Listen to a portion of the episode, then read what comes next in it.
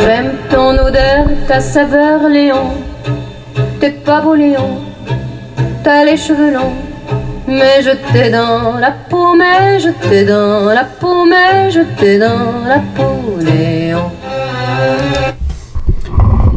Chers auditrices, chers auditeurs, bonjour et merci d'être avec nous pour cette pause santé du 29 janvier où nous allons essayer de, d'aborder un sujet extrêmement commun, extrêmement battu et rebattu, qui est celui de l'amour. Voilà, l'amour, que ce qui met en jeu cette euh, énergie, ce comportement, cette vibration, cet échange étrange entre deux personnes? Eh bien, euh, Jeanne Moreau nous a déjà introduit le sujet en nous disant que visiblement, c'était pas la beauté qui présidait à la réaction amoureuse. Et nous allons en avoir une nouvelle confirmation. Jolie tellement dans la peau, j'en suis marteau. Dès qu'il me touche, c'est fini. Je suis à lui quand ses yeux sur moi se posent. Ça me rend toute chose. Voilà des considérations qui nous amènent à regarder l'amour sous un angle un peu euh, intéressant parce que là, on parle beaucoup de la peau. Hein, et, visiblement, j'étais dans la peau, Léon, euh, je l'ai dans la peau, et on pourrait rajouter encore, euh, c'est mon homme, tel qu'il est, il me plaît, il me fait de l'effet. Alors, l'amour, c'est quoi? Est-ce que l'amour, c'est un sentiment? Est-ce que c'est quelque chose qui nous fait planer très haut? Ou alors, est-ce que l'amour, euh, c'est quelque chose de physique, qui a un substratum physique, ça on n'en doutera pas, mais qu'est-ce qui nous met dans un tel état quand on est amoureux, et nous allons évoquer un peu plus tard le coup de foudre. Alors, euh, tel qu'il est, il me plaît, il n'est pas beau, mais je l'aime, comme elles disent les chanteuses. Et alors, euh, euh, aujourd'hui, quand on voit euh, le soin que mettent les jeunes filles en particulier, mais les jeunes garçons aussi, et puis les moins jeunes aussi, hommes et femmes, à se composer une représentation avant de partir, avant de quitter la zone intime de chez soi, et en particulier la zone intime de la salle de bain. Il faut être parfaitement paré et apprêté pour euh, euh, donner l'image la plus séduisante, le mot est dit, la plus séduisante possible, pour que dans cette journée que nous initions, que nous débutons, eh bien, ceux qui nous voient puissent nous trouver désirables. Et pourtant, et pourtant, c'est pas ça qui fait l'amour, puisque précisément, on vient d'entendre à plusieurs reprises que euh, ni beau, ni riche, ni costaud, tel qu'il est, il me plaît et il me fait de l'effet. Et je l'ai dans la peau. Hein et, et, on n'a pas écouté, mais on aurait pu entendre que dès qu'il me regarde, je suis toute chose. Alors, euh, dans la peau, une expression qui est quand même très très concrète, on est très très loin d'un amour désincarné, plein de platonique et, distancié, euh, on est dans quelque chose de physique, la peau. La peau, c'est garder mémoire du contact, et la relation amoureuse, elle est très très liée au sens et surtout dans les sens les plus primordiaux, les plus primitifs, on va dire. Et euh, nous en avons parlé ici à quelques reprises. Le toucher, qui est le premier sens, euh, qui vient euh, éveiller le futur individu qui se développe au creux du ventre maternel, eh bien, ce toucher qui apparaît dès la treizième semaine de, de vie fétale, même avant, et qui va euh, donner au bébé la, la, perception de son environnement et la euh, perception d'être quelqu'un. C'est ça. Le toucher nous rend euh, d'abord l'image de nous-mêmes avant que nous ayons un développement cérébral qui nous permette de nous concevoir en tant qu'individu. Eh bien, euh, ce toucher, euh, il imprègne l'embryon, il imprègne le fœtus, il imprègne le nouveau-né. Et il est d'une importance extraordinaire parce que c'est le premier mode relationnel avec l'environnement. Et euh, il va conditionner notre relation d'adulte avec l'environnement si le toucher que nous avons connu dans nos temps premiers a été un toucher gratifiant, positif, euh, qui nous a euh, apporté du plaisir. Le deuxième sens, le plus primordial, le plus primitif, c'est l'odorat. C'est l'odorat, l'odorat qui est très développé chez nos amis les animaux et puis qui chez nous euh, est encore à peu près développé quand nous naissons, mais qui très vite va se, se mettre en retrait derrière en particulier la vue, qui va être le, sens qui nous permet d'accéder à la lecture, à la culture. Et donc, comme nous sommes des êtres de culture, eh bien, nous nous éloignons de notre potentiel biologique. Et en particulier, nous devenons très incompétents au niveau de l'odorat. Incompétents, mais pas indifférents, parce que euh, on sait très bien que les odeurs corporelles que nous dégageons et parfois que nous dégageons plus fortement dans les relations amoureuses, eh bien, sont des odeurs qui sont faites pour appeler l'autre. C'est très animal, mais c'est pas fait par hasard. C'est justement parce que ça a du sens au niveau de la relation amoureuse. Les phéromones, les phéromones qui existent aussi chez nous, qui d'ailleurs euh, font partie de ces odeurs corporelles, eh bien les phéromones sont là pour euh, euh, nous indiquer que non loin de nous, quelqu'un se trouve en disposition favorable par rapport à nous. Et comme ces odeurs corporelles, nous les considérons comme animales, et donc euh, viles, euh, euh, abaissantes, dérangeantes, eh bien, on essaye de les effacer par tout un tas de cosmétiques, de savons, de savonnettes et, de déodorants. Mais nous allons les remplacer par des parfums qui vont avoir le même rôle, la même mission.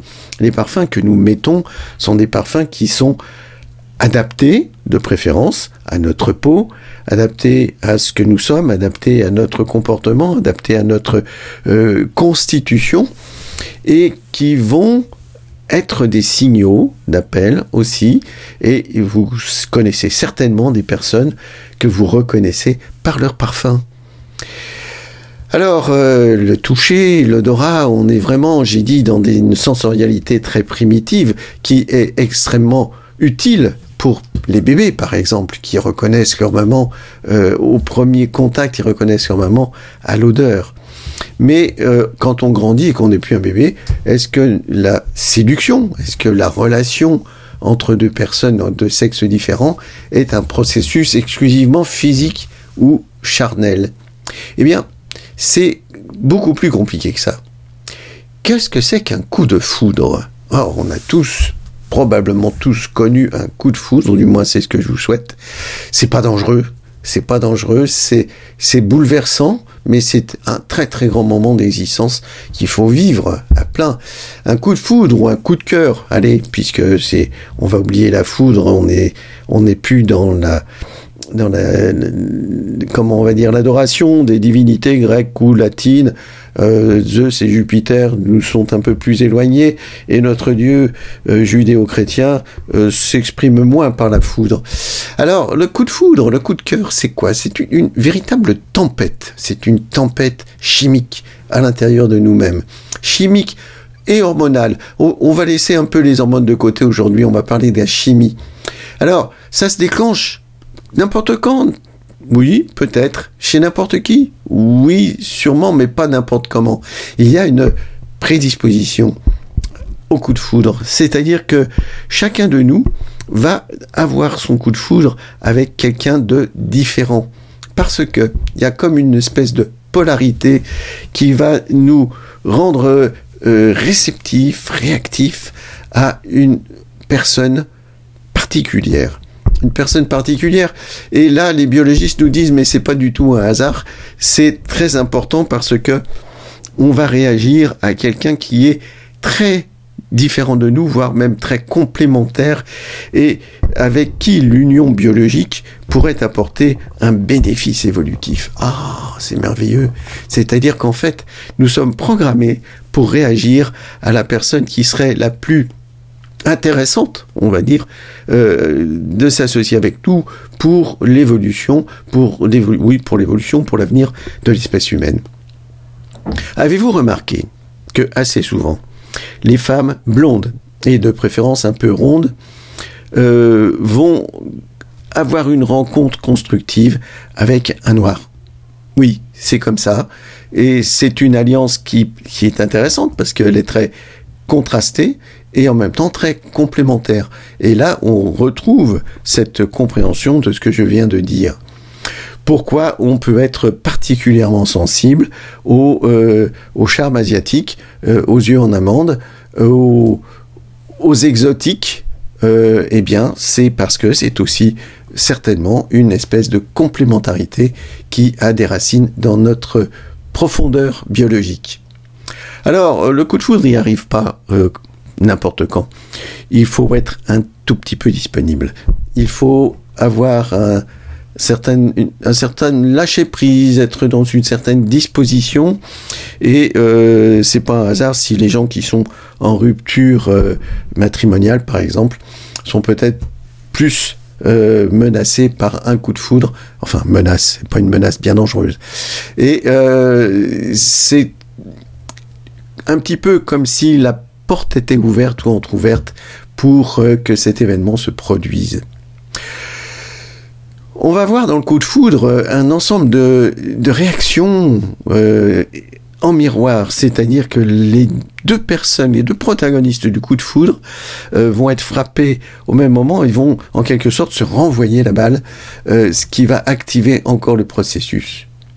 Et si on va voir à l'intérieur d'eux-mêmes, que ce qu'on observe eh bien, on va observer un grand chantier de molécules qui circulent.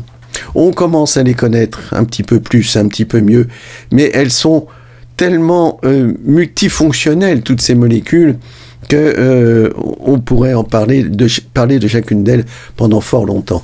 On va parler de la dopamine. La dopamine, moi, moi j'ai beaucoup utilisé comme réanimateur pour soutenir les cœurs défaillants. Mais en fait, la dopamine circule dans plein de régions de notre système nerveux central. C'est une hormone qui intervient dans le désir et le plaisir. Alors plaisir, désir, là on est presque dans la philosophie, parce que finalement euh, l'assouvissement du désir par le plaisir euh, fait disparaître le désir et ainsi de suite. Donc la dopamine, elle est là dans cette espèce de, de, de jeu alternatif entre désir et plaisir, elle est bien sûr impliquée dans la libido, où elle va être encouragée par une autre hormone qui s'appelle la prolactine. Ça veut dire quoi prolactine? Eh bien c'est une hormone, c'est l'hormone qui donne du lait aux mamans. Eh ben oui. Eh bien la prolactine ne se contente pas de donner du lait aux mamans, on l'a détecté dans cette fonction parce qu'il y a un pic de prolactine dans les jours qui suivent la naissance, qui suivent l'accouchement, mais cette prolactine a bien d'autres fonctions. La dopamine intervient dans ce qu'on appelle le circuit de la récompense, c'est-à-dire euh, chercher quelque chose qui nous profite et qui nous fait plaisir et qui nous fait du bien. Mais euh, la première chose qui nous fait du bien, c'est ce qui nous permet de survivre. Hein, c'est manger, boire, euh, se maintenir au chaud. Mais attention, c'est que ce circuit du désir-plaisir peut être exacerbé à l'extrême et à ce moment-là, ça devient une addiction. Donc la dopamine est aussi en jeu dans les circuits de l'addiction, dans les processus d'addiction. La dopamine, malheureusement, euh, quand elle est en manque et qu'elle est défaillante, eh bien, elle va donner cette maladie très désagréable qui est la maladie de Parkinson, qui aujourd'hui est de plus en plus fréquente, sans qu'on comprenne très bien pourquoi. Voisine de la dopamine, la sérotonine. Eh bien, la sérotonine, c'est celle qui donne l'humeur positive. C'est celle du bon réveil matinal, c'est celle qui donne envie d'aller attaquer sa journée, celle qui nous donne de l'appétit, hein, de l'appétit miam, hein, ou de l'appétit euh, libido, oui. Eh bien, la sérotonine, elle est là, elle va de l'avant. Elle gère aussi un peu l'alternance veille-sommeil, donc aussi la vigilance. Mais la vigilance, ça peut devenir pathologique. La vigilance, c'est l'anxiété, c'est la peur, la crainte. Alors, euh, attention, la sérotonine, à bien euh, la réguler, à ne pas en manquer. Elle interagit d'ailleurs avec la dopamine, un petit peu en, en se regardant toutes les deux en chien de faïence pour euh, que ni l'une ni l'autre ne prennent trop d'importance. Autre molécule, eh bien, toute la famille de l'adrénaline, la noradrénaline, on le connaît, celle-là, c'est celle de la peur, celle du sursaut, celle de la crainte. Et elle rentre dans le circuit du système sympathique et donne une hyper-vigilance. Mais une hyper-vigilance quand on est amoureux, c'est quoi? Eh bien, c'est la crainte la crainte de perdre, la crainte de perdre ce qu'on vient de découvrir lors du coup de foudre, de perdre euh, ce, trésor soudain euh, découvert. Hein. Alors on a des palpitations, on a des sueurs, on a le ventre qui se tord. Ah, c'est pas toujours très bien hein, l'adrénaline.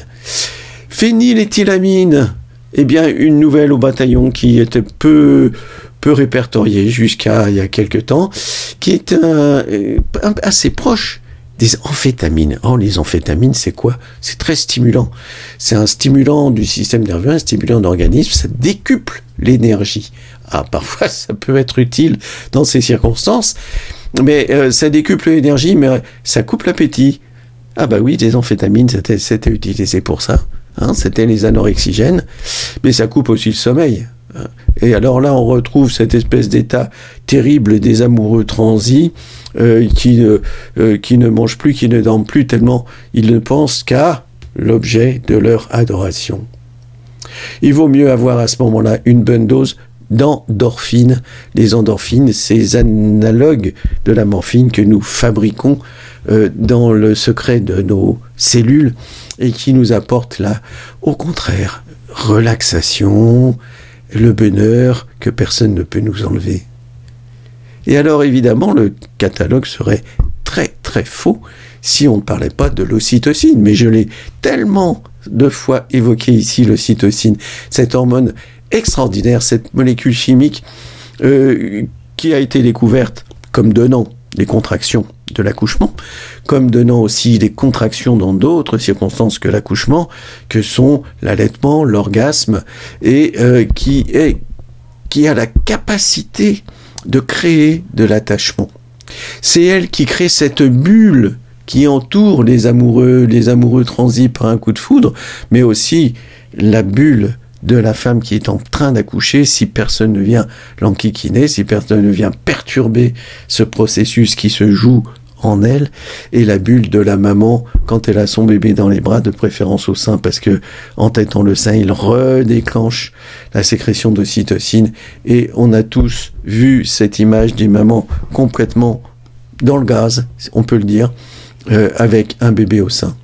Elle crée elle crée les conditions de l'attachement et du lien qui va durer toute l'existence entre une femme et son enfant, mais aussi, mais aussi un monsieur et un bébé, parce qu'il y a dans le cerveau des hommes comme des femmes cette région qui s'active à la simple vue d'un petit enfant qui est dans le besoin qu'on s'occupe de lui. Ça fait beaucoup de mécanismes neurochimiques qui sont dans notre tête ou dans notre corps.